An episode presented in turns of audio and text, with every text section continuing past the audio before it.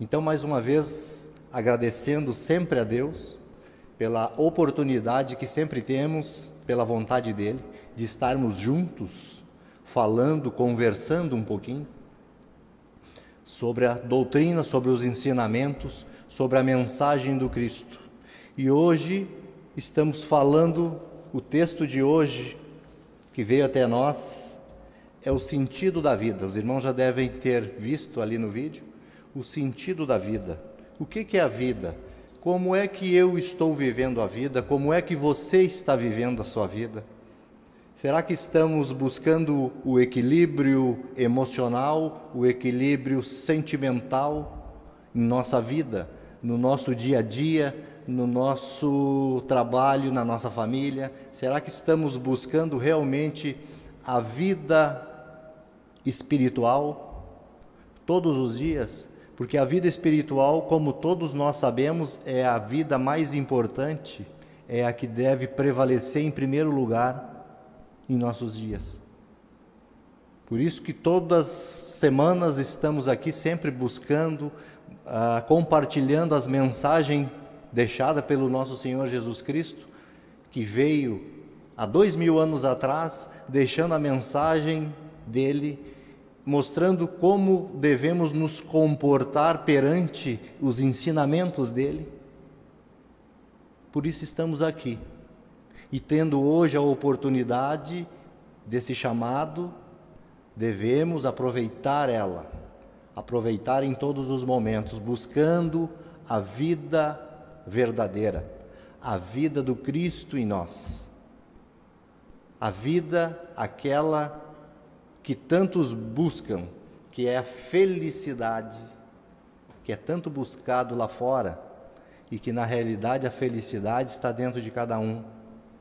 A paz está dentro de cada um, o entendimento. Deus, a divindade se encontra no interno de cada um de nós. Quando nós buscamos essa mente do Cristo em nós, vamos nos sentindo mais tranquilos e entendendo muito daquilo que muitas vezes nós não tínhamos entendimento e discernimento. Então, a vida, a vida verdadeira, o sentido dessa vida. A vida é cheio de altos e baixos, que nos permite refletir e aprender. Então, esses altos e baixos são as muitas vezes as dificuldades, as adversidades que vêm até nós, que nós chamamos muitas vezes de dificuldades, de baixos, às vezes estamos em alta, às vezes estamos em baixa. E estamos sempre buscando, buscando entender o porquê que às vezes um irmão está numa determinada posição e eu não estou. Só que no projeto de Deus, o projeto de Deus ele é tão perfeito, amados irmãos, ele é tão correto que cada um tem uma programação mental quando vem para cá. Ele tem uma missão, cada um de nós tem uma missão aqui.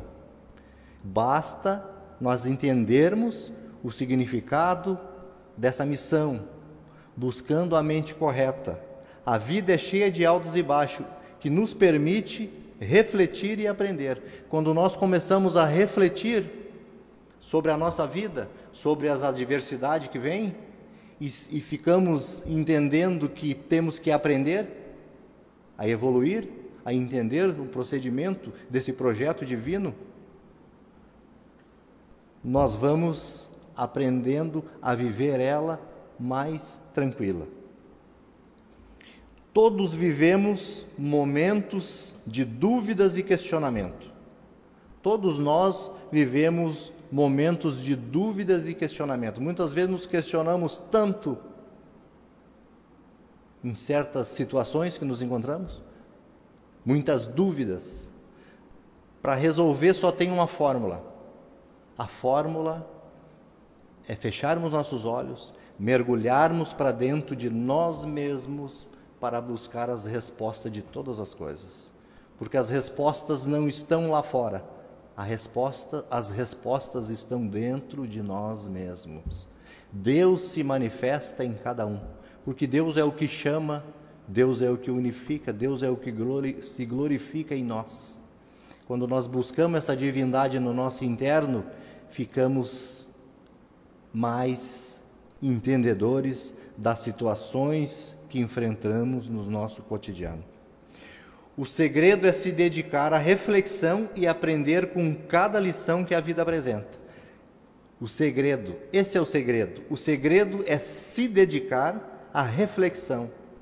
Quando nós nos dedicarmos a refletirmos, que bom se cada um de nós conseguíssemos no nosso dia tirar um tempo, uns 10 minutos, 15 minutos, o tempo necessário para refletirmos sobre a nossa vida.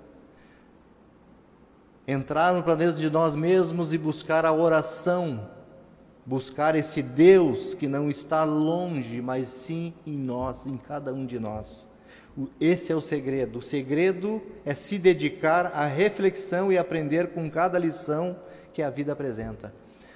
As dificuldades que vêm até nós, as adversidades que passamos, é somente para aprendermos. Ela é uma lição dada, não para nos prejudicar, não para nos colocar para baixo, mas sim para cada um de nós aprender.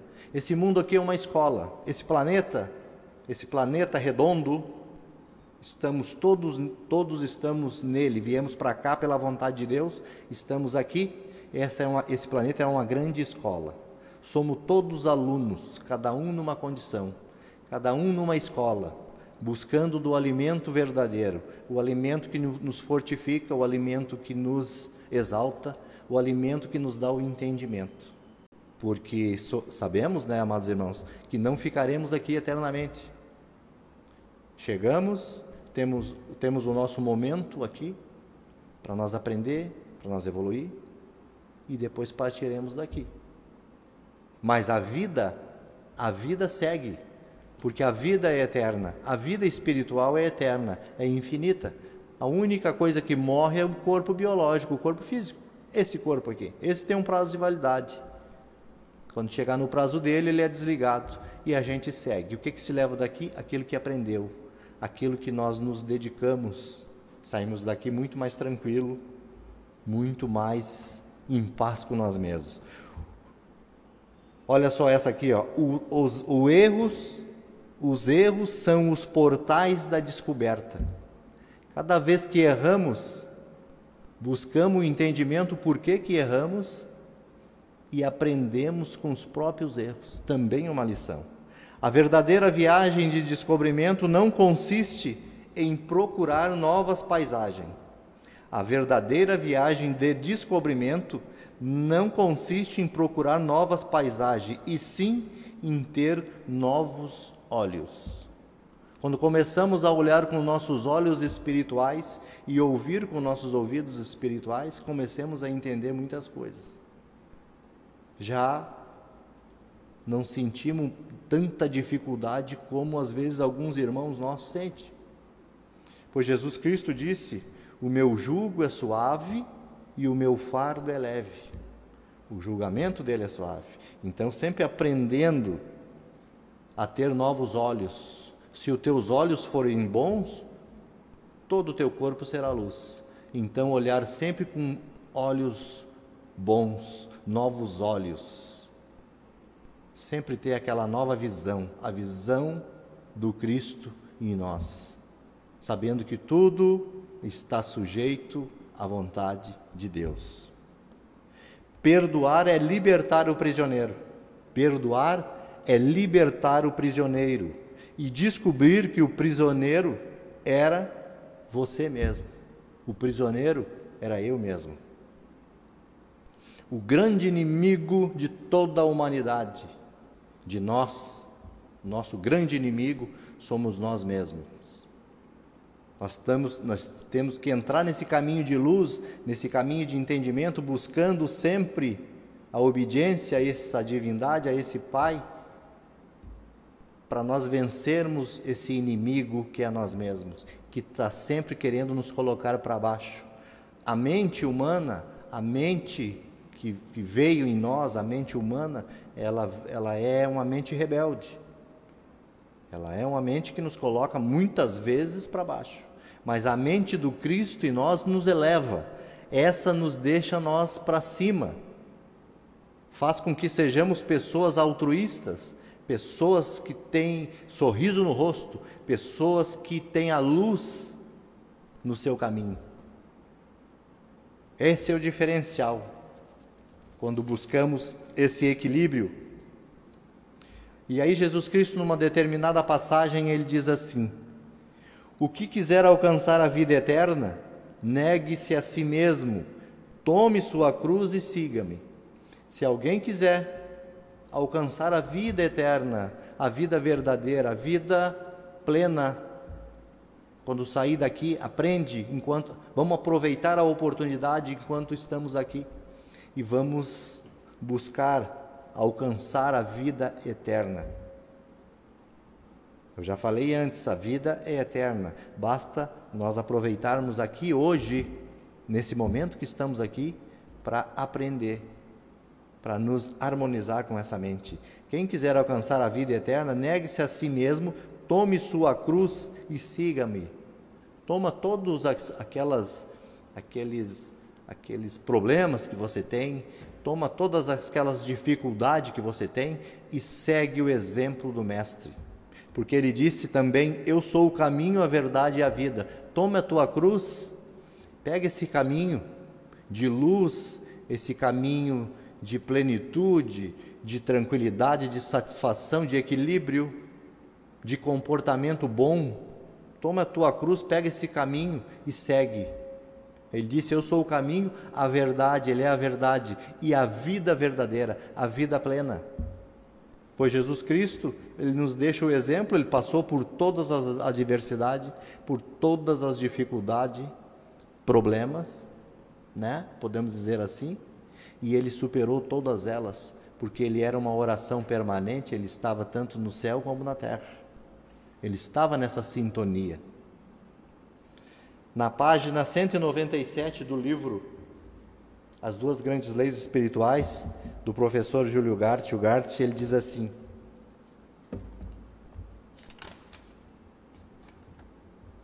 Cento e noventa e sete. Que é a vida? Uma sucessão de ações, desde o nascimento até a morte. Ações pensantes, e ações materiais. Então, o que é a vida? É uma sucessão de ações, ações pensantes e ações materiais. Isso é a vida, é uma sequência de acontecimento, uma sequência de atitudes, desde o nosso nascimento até a nossa saída daqui, nosso comportamento, realizações, nos nossos atos, é uma sequência de acontecimento. Nós vamos mudando, vamos nos aperfeiçoando, vamos aprendendo. Essa é a nossa vida, nossa vida verdadeira. Então, o sentido da vida, o sentido da vida, sendo a lei do amor e do progresso, a carta magna de todas as outras leis naturais. Isso significa que o sentido da vida é evoluir e se harmonizar com todo o universo nas suas múltiplas, múltiplas formas. O dom da vida é o bem mais precioso que Deus nos dotou. O dom da vida. Deus nos deu o dom da vida. Isso é grandioso. A nós, o dom, da, o, o dom da vida é o bem mais precioso que Deus nos dotou. A nós, ao nos dar a vida. Ele também nos conferiu uma individualidade que caracteriza o nosso ser por toda a eternidade. Ao entender essa condição única, cada um de nós, dentro de sua particularidade, deve manifestar a mais profunda gratidão por esse fato somos único. Agradecer, ter gratidão, agradecer sempre por tudo aquilo que Deus nos dá todos os dias. Muitas vezes nos esquecemos e reclamamos mais que agradecer. Temos que inverter isso, agradecer muito mais, agradecer pela vida, pelo ar que respiramos, pelo sol que aquece, pela chuva, pelo alimento colocado em nossa mesa. Agradecer pela oportunidade de estarmos aqui sendo chamados para entrar em obediência a Deus. Esse dom não se esgota no tempo e no espaço. Pelo contrário, ele é para toda a eternidade. E é também a mais clara demonstração do amor que Deus tem por todas as suas criaturas. Deus nos ama, Deus é amor. E um pai jamais vai querer ver um filho passando por dificuldades. Mas sim, ele ensina, ele ensina a andar nesse caminho reto. Nós não recebemos um manual com, com as informações de uso para, o, para orientarmos nossas vidas, mas ao longo da nossa existência vamos aprendendo e evoluindo na senda do progresso. Na realidade, todos temos gravado em nosso íntimo toda a orientação necessária para isso. Algum, algumas características são indispensáveis como a fé e a gratidão, permeadas pelo amor.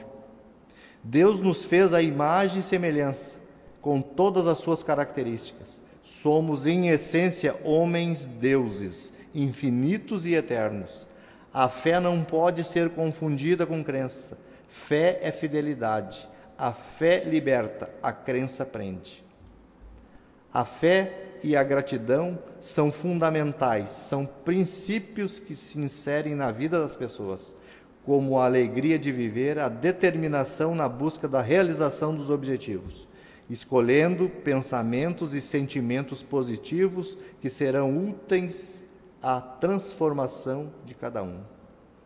Então, os pensamentos positivos, pessoas altruístas, serão úteis no nosso caminho serão úteis no nosso dia a dia.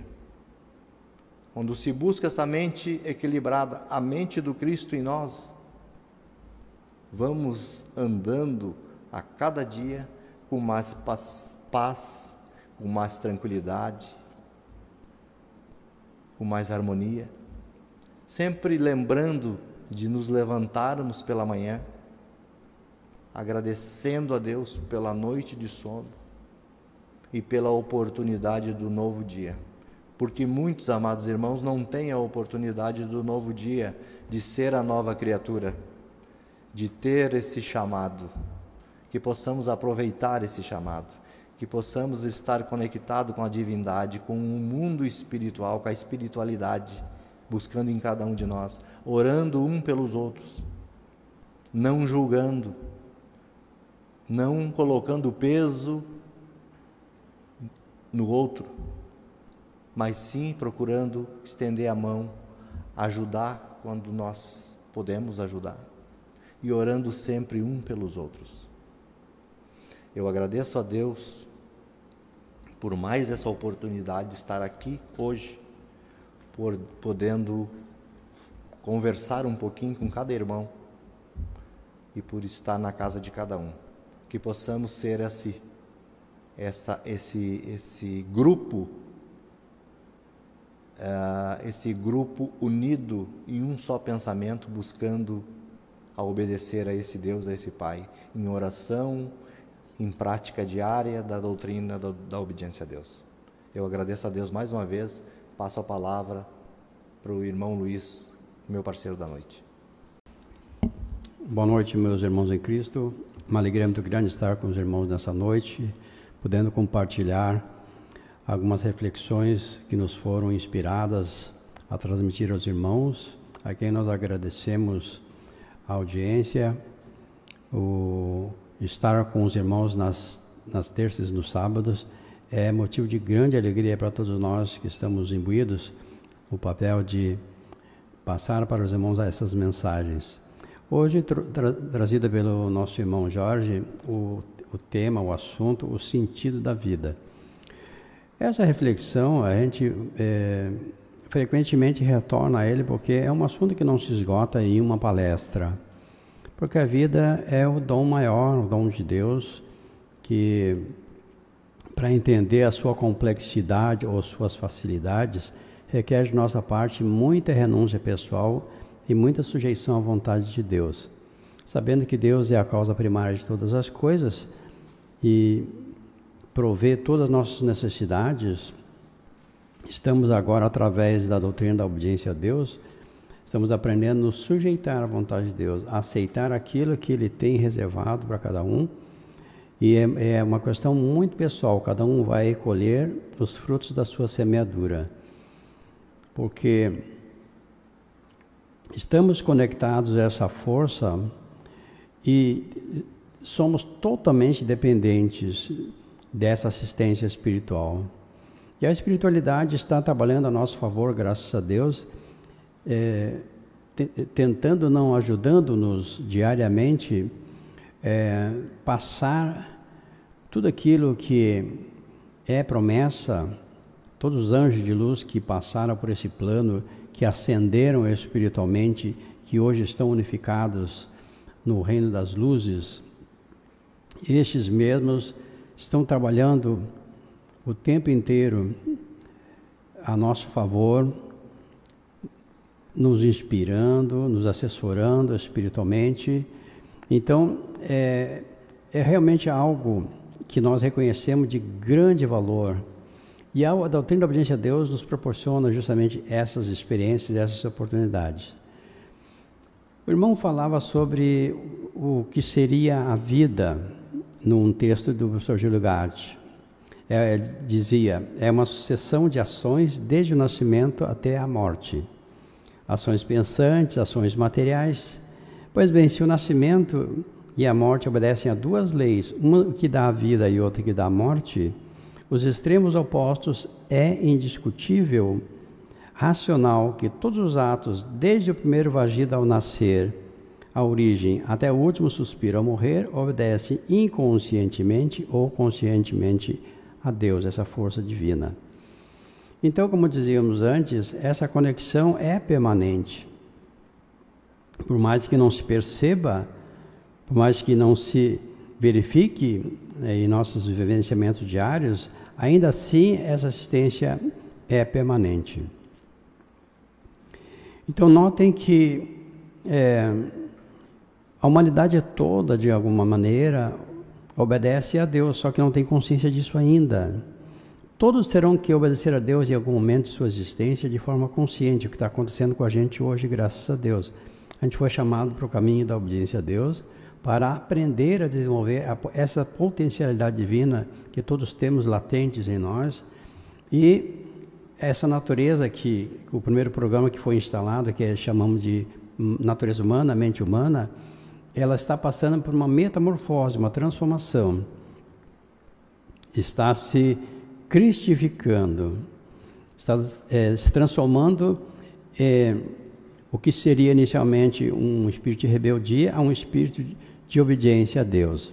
Porque na verdade, o fato de estarmos aqui e vendo essa experiência na matéria, no corpo físico, no corpo biológico, essa curta passagem temporada aqui nesse plano, é justamente a melhor das oportunidades que Deus nos dá para aprender a lhe obedecer, através da sujeição de tudo aquilo que vem até nós.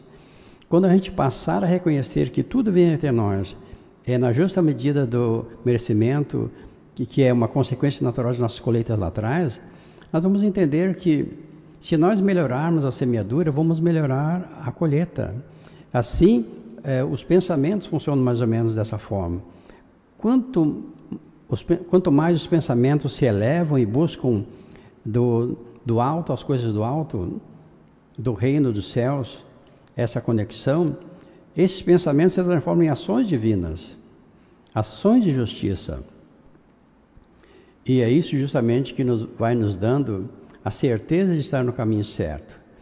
E esse retorno à casa de nosso Pai Celestial, ela se dá por gradações. Nós vamos nos unificando através das unificações parciais e vamos nos fundindo ao todo. Usamos sempre aquele exemplo do, daquela gota que ela, ela, ela vai retornar ao grande oceano. E é justamente o que acontece. É, a criação de Deus ela é muito ampla e com a, a medida que a, no, que a mente vai se expandindo, vai entendendo melhor como isso tudo funciona. No primeiro momento a gente não entende muito, critica muito, reclama muito, e vai chegando um ponto que a gente vai entendendo que a gente tem que mais agradecer que reclamar. Por quê?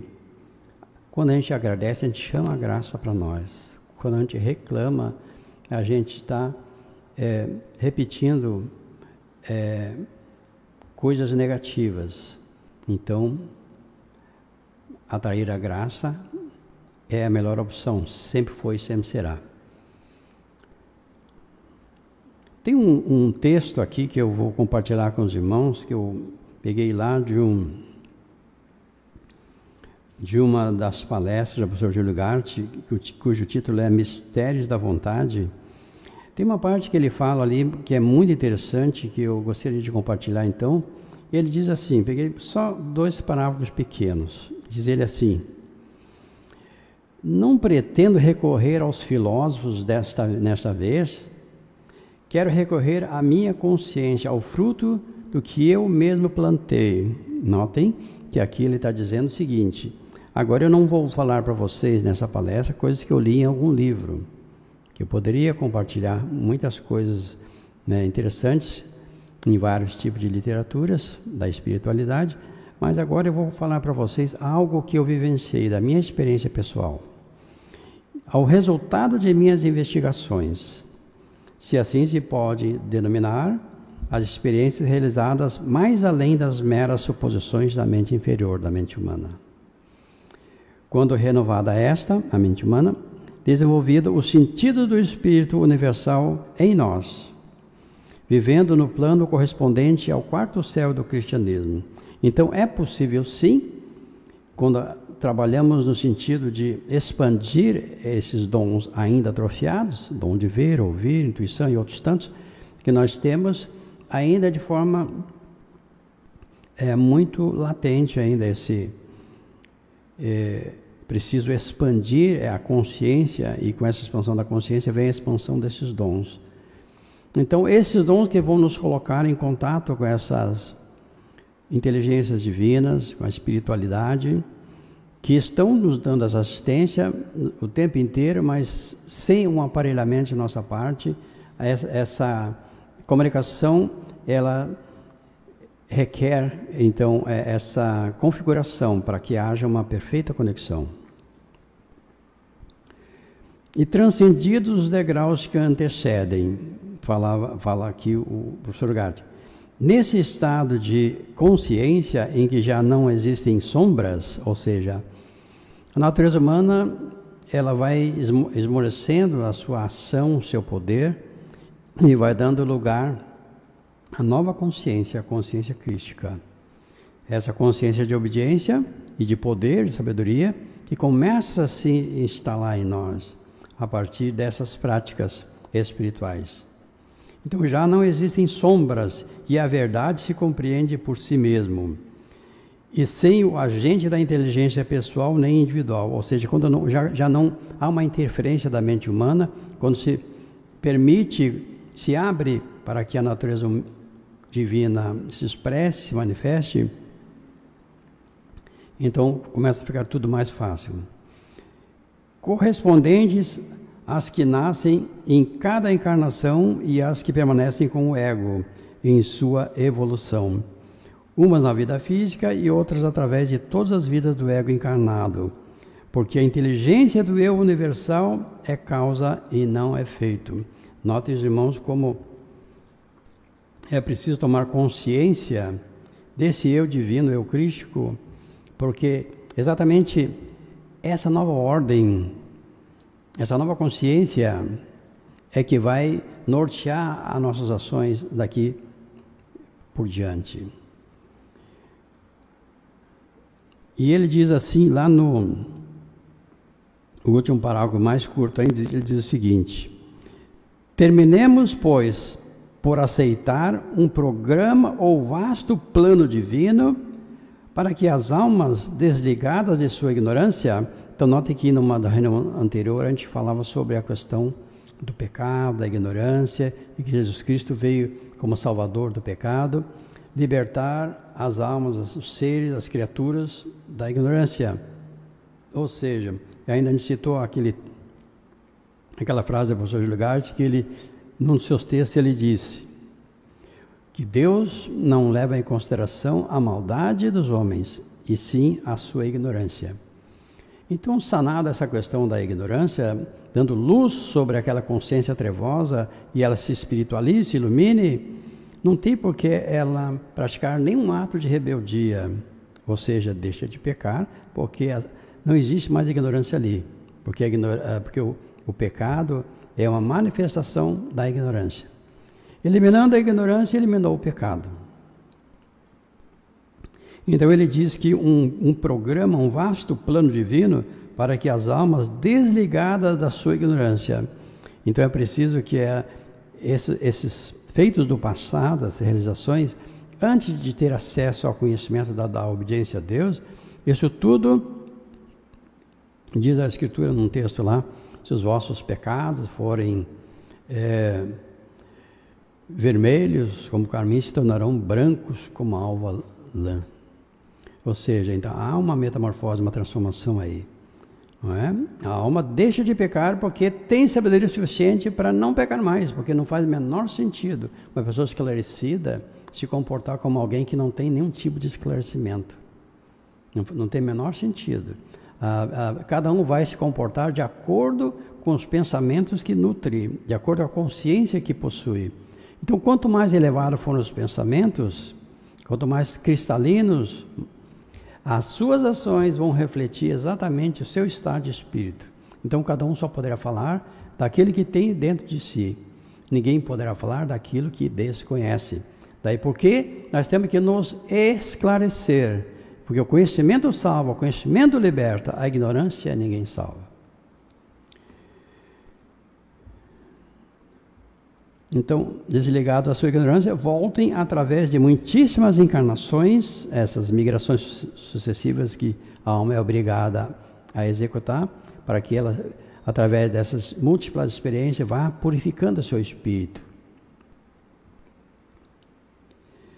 Então, múltiplas encarnações a recuperar essa origem divina que perderam ao sair do seio que lhes deu a luz. Notem que a gente falava uns dias sobre é, a parábola do filho pródigo, né? Que o filho saiu de casa, é, é, simbolizando a humanidade que, que perdeu contato com a espiritualidade e viveu por seus próprios meios. e o conhecimento da, da, do primeiro programa humano ali não foi suficiente para levar as almas, as pessoas à felicidade. Pelo contrário, é, as, está levando ou levou ao caos. E aí, porque de tempos em tempos é preciso que Deus envie ao, ao, à terra um, um enviado divino para lembrar as pessoas, para que elas lembrem qual é a sua missão na terra nestes dias, o que vieram fazer aqui, porque há uma espécie de adormecimento, esquecimento coletivo, e aí já não sabe mais que vieram fazer aqui, de onde vieram, para onde estão indo. Então, a doutrina da obediência a Deus é exatamente, cumpre exatamente essa função de lembrar a todos nós qual é a nossa missão na Terra nestes dias. Não é outra senão obedecer a Deus de forma consciente, buscando praticar os mandamentos estatutos deixados por nosso Senhor Jesus Cristo, e prática essa que vai nos libertando, vai nos salvando, vai nos levando de volta à casa do nosso Pai Celestial. Então, per, eh, dizia o, o Jugarte, eh, as muitíssimas encarnações que são obrigadas a realizar e recuperar essa origem divina. Então, vai, vai acordando do sono milenar e vai lembrando, que nem o filho pródigo lembrou, na casa do pai eu era feliz e não sabia, na casa do pai tinha né, tudo, de, todo o conforto, tudo que precisava, e aqui eu passo necessidade. Então, essa lembrança começa a chegar àqueles que estão ingressando no caminho da obediência a Deus hoje. Para unificar-se novamente, falávamos antes da gota que vai se unificar o grande oceano, unificar-se com a vida que tinham todos em um antes de iniciar a sua é, imensa peregrinação. Ou seja, nós é, viemos parar aqui por razões diversas. Nós vamos fazer uma palestra específica abordando essa questão. Mas quando nos damos conta de, do ambiente em que estamos, vamos verificar que a gente não veio aqui fazer turismo, passear, se distrair, se divertir, embora se faça muito isso. A missão é muito mais séria do que isso. É, à medida que vamos tomando consciência de qual é a nossa missão aqui na Terra, isso começa a fazer toda a diferença, porque nós vamos nortear então a nossa vida os pensamentos, as ações, no sentido de cada dia galgar uma melhor situação espiritual. E é justamente essa é a nossa missão na Terra nestes dias. Despertar para nossa verdadeira essência, partindo da premissa que nós somos criados à imagem e semelhança de Deus. Sendo Deus Espírito, nós somos seres espirituais habitando num corpo biológico, um corpo físico, nessa curta experiência, curta passagem por esse plano. Então eu concluo a, a minha, minhas palavras, minha participação na noite de hoje com um pensamento, uma questão aqui do, de Sócrates, dizendo assim: para Sócrates, os homens fariam melhor se investigassem a si mesmos a verdadeira descoberta estava no interior da alma humana e não fora dela. Notem que ele já chegou a algumas conclusões muito interessantes, dizendo que não adianta procurar fora o que está dentro de nós mesmos. O filósofo foi tido como por muitos como um homem sábio, justamente por assumir Nada saber de nada, não saber de nada. Olha, imagina o seguinte: aí tem aquela frase célebre atribuída a ele que, que diz o seguinte: só sei que nada sei. Então, quando o homem ele, ele atribui a si uma sabedoria, um conhecimento que não lhe pertence, quando ele rouba essa glória de Deus, ele, ele inverte a polaridade das coisas. Então, ele precisa é, se ter essa reverência, fazer essa justiça e reconhecer que todo poder, toda glória pertencem a Deus emana de Deus todas as coisas. Então, o que nós temos tido é a oportunidade de acessar esse conhecimento. Isso não quer dizer necessariamente que esse conhecimento nos pertence, é nosso. Não é. Nada é nosso de fato, nada nos pertence, nem o Espírito, que somos, em essência, nem o corpo biológico que habitamos, é, vamos dizer assim, transitoriamente. Nada nos pertence.